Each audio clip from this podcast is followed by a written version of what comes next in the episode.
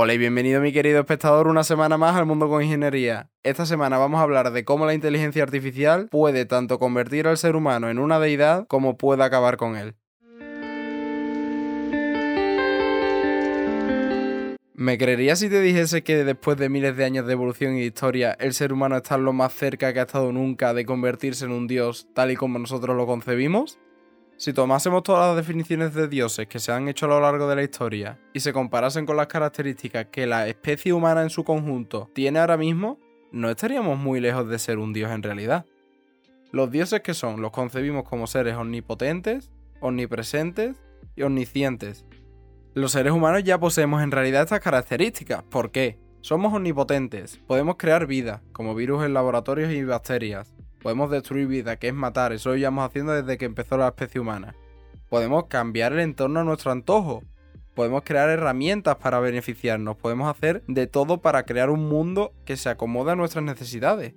Como ves, la característica omnipotente ya la tenemos. Nos faltaría omniscientes y omnipresentes. Omniscientes lo somos ya que el mundo en el que vivimos ahora mismo, que está tan globalizado, nos permite saber qué está pasando en la otra punta del mundo en el instante en el que está ocurriendo no es el Dios al uso que sabe todo en todo momento y todo lo que está ocurriendo, pero nosotros somos una especie de Dios que sabemos lo que está ocurriendo si queremos saberlo, pero tendremos que consultarlo, ya sea vía internet o otros medios. Pero podemos saber lo que está ocurriendo en cualquier parte del planeta en el que habitamos con un clic.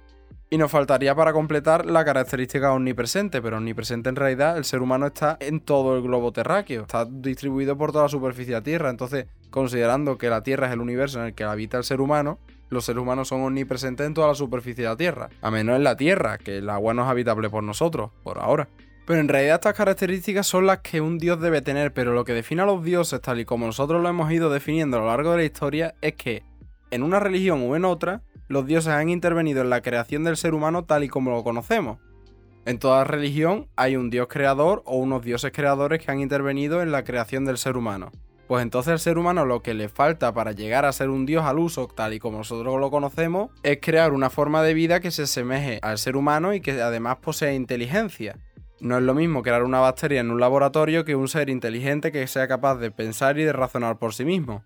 Ahora surge una pregunta inmediata después de toda esta exposición. ¿Cómo ha llegado el ser humano a este punto de la historia en el que, después de todos los años de evolución y de tránsito que ha tenido, está a punto de convertirse en un dios?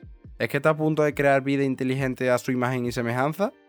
Bueno, el proceso por el cual el ser humano ha llegado a este punto es un proceso en el que hemos experimentado un crecimiento exponencial desbocado desde que aparecimos en la Tierra hasta el día que nos encontramos hoy.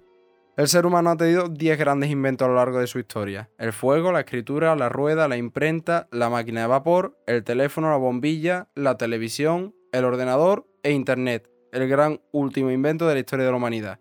Pero conforme iba pasando la historia, desde la invención del fuego, después la escritura, después la rueda y después la imprenta, y así sucesivamente, el tiempo entre los inventos que iba desarrollando el ser humano se iba cortando cada vez más. Entre la escritura y la rueda había mil años, entre la rueda y la imprenta había 4.500 años, pero después entre la imprenta y la máquina de vapor solo hay unos 250 años. El tiempo entre inventos que desarrollaba el ser humano se ha ido acortando paulativamente, hasta llegar a Internet que se desarrolló en 1983 y el primer ordenador que nació fue en 1938.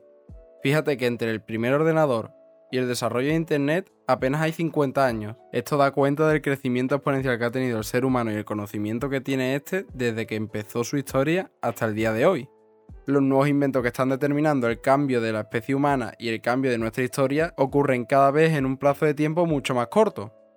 Para que te hagas una idea del crecimiento exponencial que ha tenido el ser humano a lo largo de su historia, si la historia de la Tierra durase un año, el ser humano llevaría en la Tierra 10 minutos, y la era industrial comenzó hace 2 segundos.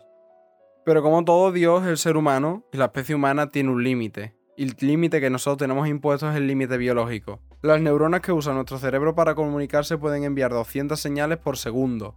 Cada segundo pueden enviar como máximo 200 señales y las señales las pueden enviar a una velocidad máxima de 100 metros por segundo. Además piensa lo siguiente, el ser humano tiene que albergar todo el cerebro, toda la máquina que le permite pensar, razonar y que le ha permitido llegar hasta donde está el día de hoy, en un espacio que se conoce como el cráneo.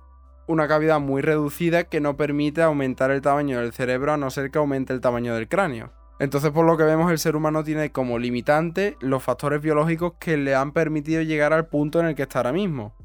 Si comparásemos el cerebro humano con lo que es un ordenador promedio de la actualidad, vemos como las neuronas se quedan obsoletas con respecto a la tecnología que nosotros mismos hemos inventado. Los transistores pueden enviar y recibir señales a una velocidad de gigahercios, 10 elevado a 9 señales por segundo. Mil millones de señales por segundo comparadas con las 200 señales por segundo que una neurona promedio de un ser humano puede recibir. Además, como te he dicho antes, las neuronas envían y reciben señales a una velocidad de 100 metros por segundo. Pero el ser humano ha creado máquinas que son capaces de enviar y recibir señales a la velocidad de la luz. Y el limitante último que te comenté del tamaño del cerebro no se corresponde con el limitante que tienen los ordenadores, ya que los ordenadores pueden tener incluso el tamaño de casas, mientras que el cerebro humano debe estar confinado en el cráneo por lo que ves, los humanos fueron superados por los ordenadores hace muchísimo tiempo en los aspectos limitantes que no nos permiten a nosotros seguir avanzando. Y aquí es donde entra un concepto que seguro que te suena, que seguro que has oído, pero que no muchos comprenden, no muchos saben para qué viene, no muchos saben para qué se utiliza y no muchos saben qué es lo que está por venir. Aquí es donde entra la inteligencia artificial, la inteligencia de los ordenadores, el hacer que una máquina sea capaz de aprender a través de datos que nosotros le pasamos. Vamos a definir la inteligencia artificial y después vamos a explicar en qué se aplica actualmente. La inteligencia artificial es la capacidad de artilugios artificiales como un ordenador de realizar tareas propias de una inteligencia humana. Consiste en la simulación de procesos de inteligencia humana por parte de las máquinas. Consiste en que nosotros los humanos creemos artilugios artificiales en los ordenadores que sean capaces de replicar el comportamiento humano a la hora de pensar. Pero ¿qué se podría considerar como inteligencia artificial?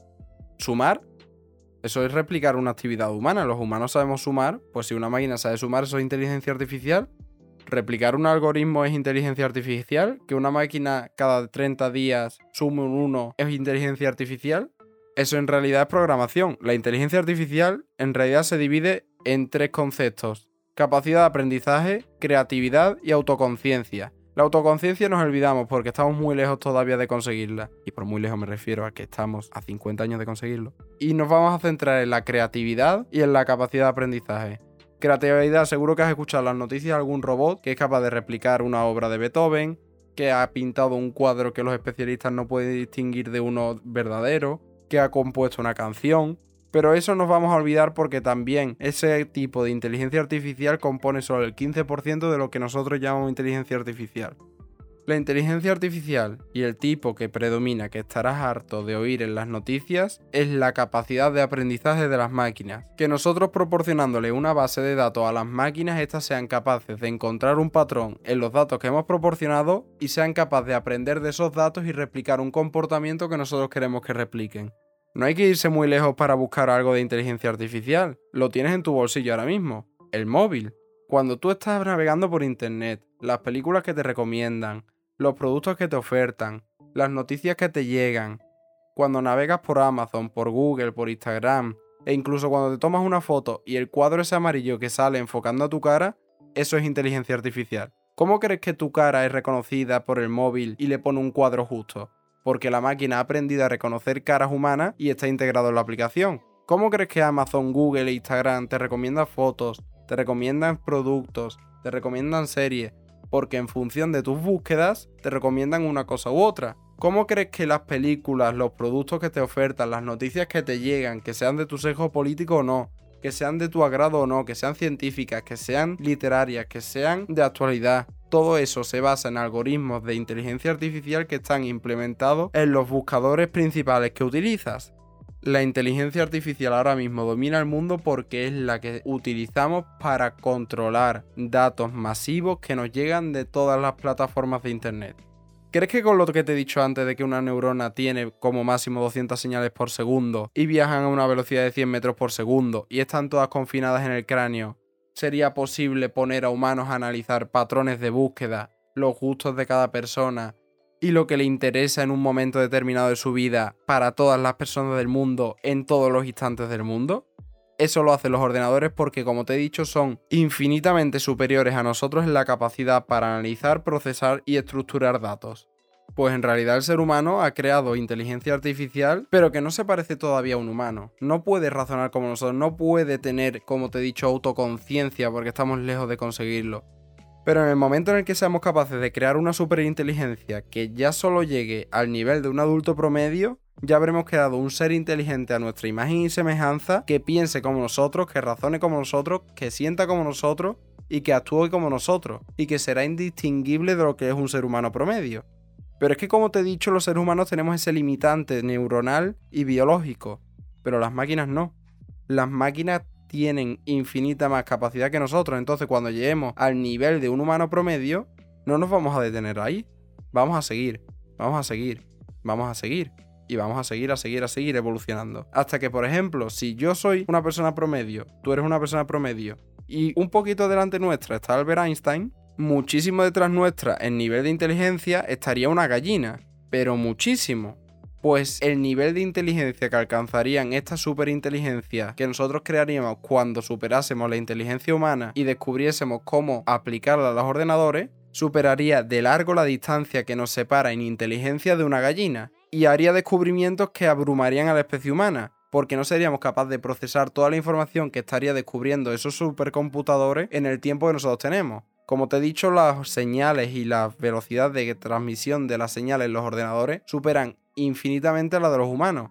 Pues una semana de trabajo de uno de estos supercomputadores que hipotéticamente seríamos capaces de desarrollar en un futuro sería aproximadamente el equivalente al trabajo durante 20.000 años y al conocimiento que podríamos obtener los humanos en ese tiempo. En una semana, un supercomputador de este calibre podría descubrir 20.000 años de conocimiento humano. El ser humano nunca ha destacado por su fuerza, el ser humano nunca ha destacado por su velocidad, el ser humano nunca ha destacado por su resistencia, ha destacado por su inteligencia, ha destacado porque es capaz de moldear el entorno para crear inventos asombrosos que para un animal promedio son impensables.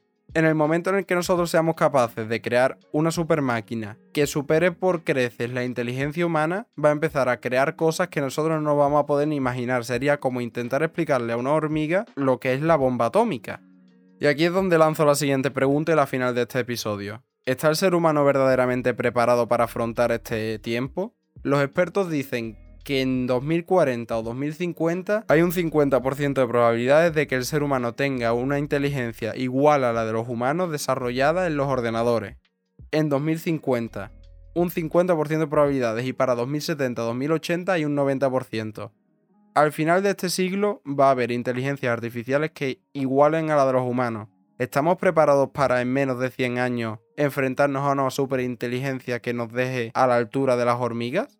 Stephen Hawking antes de irse dijo, creo que el desarrollo total de la inteligencia artificial podría propiciar el fin de la raza humana. Los humanos, limitados por una evolución biológica lenta, no podrán competir y serán superados lo que te he dicho antes de las neuronas y del limitante biológico que tenemos. Pero lo que sí es cierto es que el ser humano va a tener que pasar por esa puerta en la que va a tener que lidiar con las superinteligencias artificiales y va a tener que aprender a convivir con ellas y encontrar el modo en el que no nos dejen de lado, para evitar que nos sobrepasen y nos quedemos con una especie obsoleta. Porque en ese momento, como dijo Stephen Hawking, sí que será el fin de la humanidad.